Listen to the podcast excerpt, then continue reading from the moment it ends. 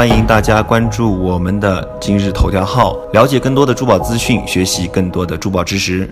大家好，欢迎收看今天的节目，我是巴尔老师。今天呢，我还是带三件玛瑙的这个玉雕作品跟大家分享一下。之前跟大家讲过一些玉雕的手法，什么浅浮雕啊、圆雕啊、高浮雕啊等等。那么还有一种叫阴刻，阴刻有很多种，有些时候是刻字，但是有些时候是刻画。刻画这种手法呢，其实自古就有。你包括像那个故宫博物馆里面所收藏的，呃，乾隆年间做用碧玉做的那个印针十二十呃十六印针像，印针就是罗汉的意思，十六罗汉像，然后填金的那个就属于阴刻。那么今天我就给大家展示一件，这件还还是获过天工奖的，我们看一下，它利用这个玛瑙里面本身有的这些景物，像。像这个灌木丛似的这种花纹，然后只是简单的勾勒了几根树枝，小小的树枝，然后再在这个呃最下面接近底部的地方雕了一艘小船，然后再刻画了几笔波浪，就把这样的一个野渡，就是这种嗯荒野啊郊外的一个渡口的这种形象，这个样的一个场景给给展现出来了。我觉得还是蛮有味道、蛮有新意。关键是他对于玉料这个玉雕师啊，他对于玉料的这个解读应该是非常到位的，应该是非常到位的。他才能把一块玉料做的这么有味道、有味道。这是阴刻的，我觉得一种比较成功的一种嗯做法，并且这种做法不费工，不费工，但是很费脑。所以中国人自古为什么对为什么就说写意的东西有时候比写实的东西还难去画？你必须要把它的意给抓住，就相当于你要能抓住一个事物的灵魂一样，这是很不容易的。之前我在跟一位老艺术家在交流这个意的问题的时候，他老人家就跟我分享过一个点，今天也跟大家分享一下，叫做得意而忘形。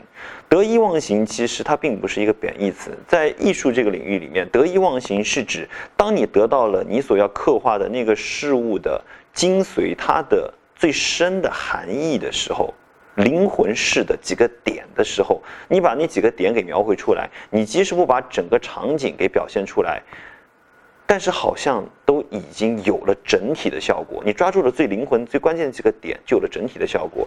那么你就不用把整体的大型再全部刻画完，这就是得意而忘形在艺术这个领域的认知。像这件作品就是这样子。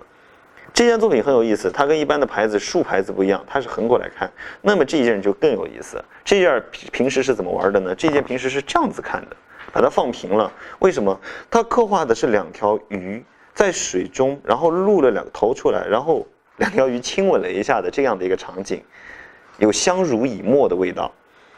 整块牌子非常干净，很纯，白白的，就像水，就像水面一样。然后就是表表面上有这么一点点这个咖啡色，就雕了两条鱼浮出来，然后亲了一下这样的一个场景，很有味道。那么最后讲这件作品，这件作品呢是本身纯白的底子上面有一块色带，很像一件袍子，很像一件袍子。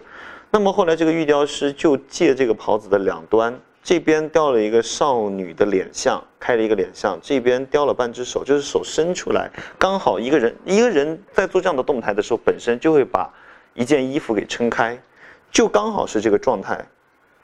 然后右上角刻画了一只和平鸽，我觉得应该是和平鸽哈，少女与和平鸽的这样的一个场景。这样子也这种做法，其实也是把玉料的特点跟工加在了一起。这种做法是我个人特别喜欢的一种做法，我称之为“天给一半，人给一半”。我觉得一件玉雕作品，如果是纯粹人把一个东西完完全全的做死了，你想要什么，然后就完全刻画，并不结合玉料本身的特色，这样的东西，我觉得只算是常规的玉雕产品。只有当一个人真正的去把一块玉料给读透了。把它给读懂了，然后只是去赋予它一些东西，把这块玉料本身想要表达的东西领会到、领体会到，然后把他所想表达的东西拿出来呈现于人前，这是我觉得很好的一种状态。那么今天这三件作品就讲到这里，与大家就分享这么多。欢迎大家关注我的微信号，然后关注以后更多的精彩内容。感恩大家的关注，感恩。关注我们的今日头条号，了解更多的珠宝资讯，学习更多的珠宝知识。